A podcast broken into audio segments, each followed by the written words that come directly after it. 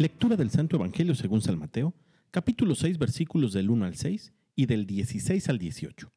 En aquel tiempo Jesús dijo a sus discípulos, Tengan cuidado de no practicar sus obras de piedad delante de los hombres para que los vean. De lo contrario no tendrán recompensa con su Padre Celestial. Por lo tanto, cuando des limosna no lo anuncies con trompeta como hacen los hipócritas en las sinagogas y por las calles, para que los alaben los hombres. Yo les aseguro que ya recibieron su recompensa. Tú, en cambio, cuando des limosna, que no sepa tu mano izquierda lo que hace la derecha, para que tu limosna quede en secreto, y tu Padre que ve lo secreto te recompensará. Cuando ustedes hagan oración, no sean como los hipócritas a quienes les gusta orar de pie en las sinagogas y en las esquinas de las plazas, para que los vea la gente. Yo les aseguro que ya recibieron su recompensa.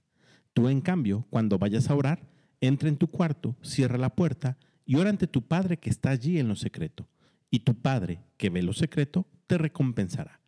Cuando ustedes ayunen, no pongan cara triste, como esos hipócritas que descuidan la apariencia de su rostro, para que la gente note que están ayunando. Yo les aseguro que ya recibieron su recompensa.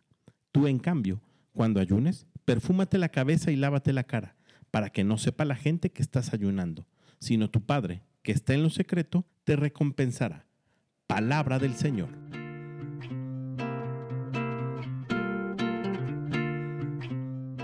El día de hoy da inicio la cuaresma y la iniciamos con la imposición de la ceniza.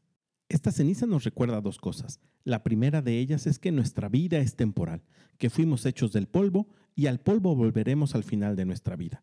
Y en segundo lugar, y tomado del Antiguo Testamento, la ceniza nos recuerda que estamos en un momento de conversión, en el que reconocemos nuestros pecados, nos arrepentimos de ello, y para eso lo acompañamos con ayuno y sacrificio. Pero el Evangelio de hoy nos recuerda que estos ayunos y sacrificios deben de mantenerse en secreto. Todo acto de caridad con el prójimo tiene que tener un solo testigo y ese testigo es Dios.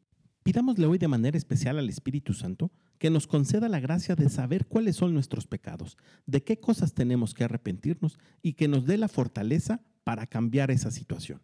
Aprovechemos la oportunidad que nos da esta cuaresma para encontrarnos en lo secreto con nuestro Padre y dejar que Él nos recompense. Que tengas un gran día y que Dios te bendiga.